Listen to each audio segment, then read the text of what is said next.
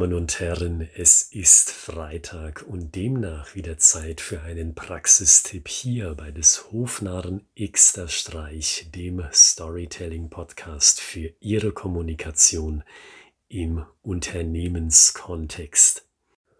Und auch heute schlagen wir erneut mein Fachbuch Storytelling im Vertrieb auf um zu schauen, welchen zusätzlichen praktischen Tipp ich Ihnen mitgeben kann zu einer bestimmten Textstelle aus diesem Fachbuch. Einen Praxistipp, den Sie so im Buch nicht finden. Wenn Sie das Buch also schon haben, schlagen Sie mit mir die entsprechende Seite auf. Heute ist es die Seite 33 und lesen Sie parallel mit während ich Ihnen diesen zusätzlichen Praxistipp mitgebe. Und wenn Sie sich das Buch noch zulegen möchten, dann schauen Sie mal in die Beschreibung von dieser Podcast-Episode. Dort finden Sie den Ratgeber Storytelling im Vertrieb aus meiner Feder, also von mir, Oliver Gritzmann, verlinkt. Und Sie können beim Folgen des Links sofort eine Bestellung aufgeben über Amazon.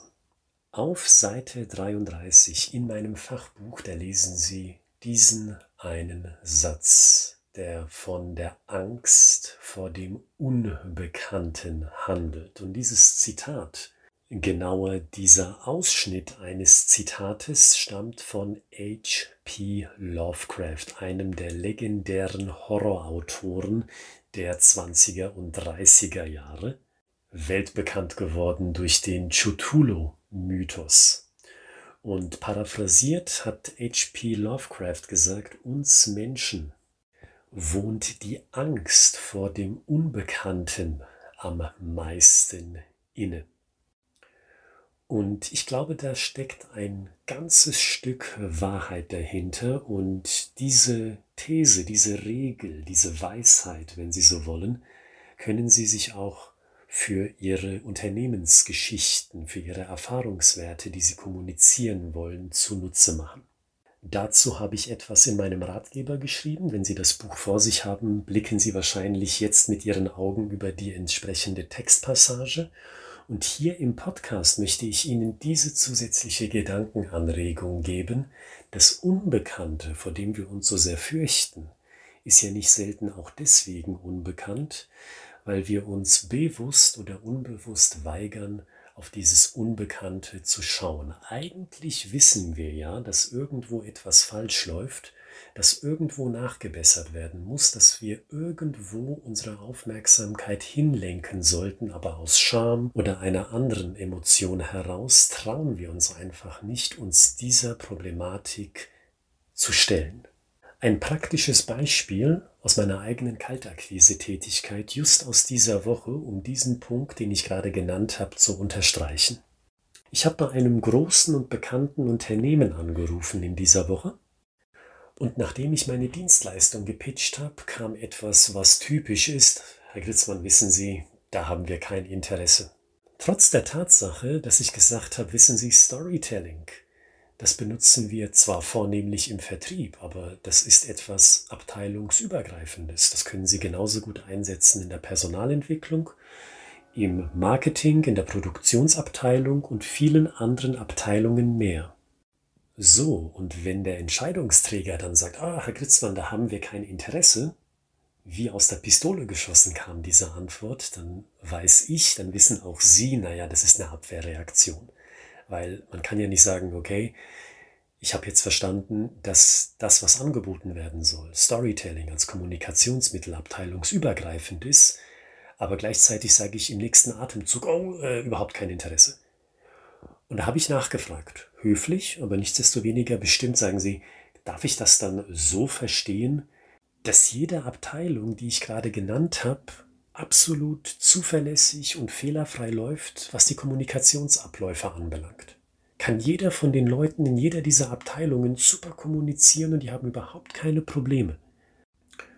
Und da habe ich richtig gemerkt, oh, da kommt jemand ins Denken. Und ich hatte auch den Eindruck, die Person wusste ganz genau, dass es da Missstände gibt in der Kommunikation, vielleicht in der Personalentwicklung, weil es keine gescheiten Prozesse gibt, um vernünftige Mitarbeitergespräche zu führen. Zum Beispiel, eines von vielen möglichen Beispielen. Und ich hatte den Eindruck, der Entscheidungsträger hat dann gedacht, oh, ja, das ist der Punkt, vor dem ich mich jetzt gerade weggeduckt habe und der Herr Gritzmann hat den Finger in die Wunde gelegt. Der Herr Gritzmann hat also das angesprochen, was ich unbekannt lassen wollte. Ich wollte einfach nicht drauf hinschauen. Und die Antwort, die dann kam, ebenso spontan, aber ein bisschen zögerlich, doch, ja, ja, Herr Gritzmann, wissen Sie, nee, natürlich läuft da nicht alles gut. Also ja, wenn, also wenn ich mich jetzt so an ein paar Situationen erinnere, nee, da funktioniert beim besten Willen nicht alles rund. Und da habe ich mir gedacht, aha, mein Ersteindruck, der scheint sich bestätigt zu haben, da gibt es sehr wohl etwas, was verdrängt werden sollte, was lieber im Unbekannten bleiben sollte. Und ich habe den Finger, wie eben schon gesagt, in die Wunde gelegt. Und das habe ich mit so einer Mini-Story gemacht. Sie haben es ja eben im Anklang gehört. Ich habe nicht abstrakt von der Thematik gesprochen, sondern ich habe dann schon gesagt, sagen Sie, heißt das, dass jede Person in jeder der Abteilungen absolut keine Problematik und kein Problem hat in der Kommunikation. Gibt es da überhaupt keinen Reibungsverlust? Vergleichen Sie das mal mit so einer abstrakten Antwort, die da heißen könnte, das heißt, laufen Ihre Kommunikationsprozesse alle reibungsfrei? Das ist ja total abstrakt, das ist auf keine Person bezogen, wie bei einer Geschichte. Weil wie Sie ja wissen, wenn Sie länger dabei sind, wenn Sie das Buch gelesen haben, Storytelling im Vertrieb, Storytelling ist immer persönlich. Das basiert auf Personen. Und wie Sie jetzt hier ein weiteres Mal sehen, Sie müssen da keine riesige Geschichte draus machen, sondern dieser kleine Story-Einschub, der geht ja relativ schnell. Wollen Sie damit sagen, dass jeder Mitarbeiter in jeder der angesprochenen Abteilungen absolut top ist, wenn er oder sie dazu aufgefordert wird, schwierig kommunizieren zu müssen? Das geht ja super schnell von den Lippen und dann ist man konkret. Da brauchen Sie sich nichts Großartiges aus den Fingern zu saugen, wo Sie sich denken, ja mein Gott, kriege ich das so schnell hin? Ich bin ja eher so der logische Mensch, bekomme ich so eine kreative Geschichte hin?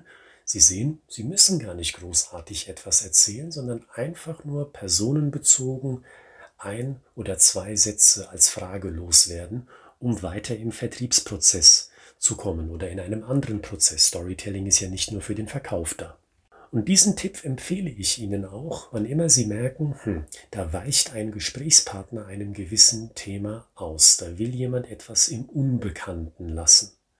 Und wenn Sie dann den Mut besitzen, genau hier zu sagen, da möchte ich noch ein bisschen mehr dazu wissen, können Sie da ein bisschen Licht ins Dunkel bringen.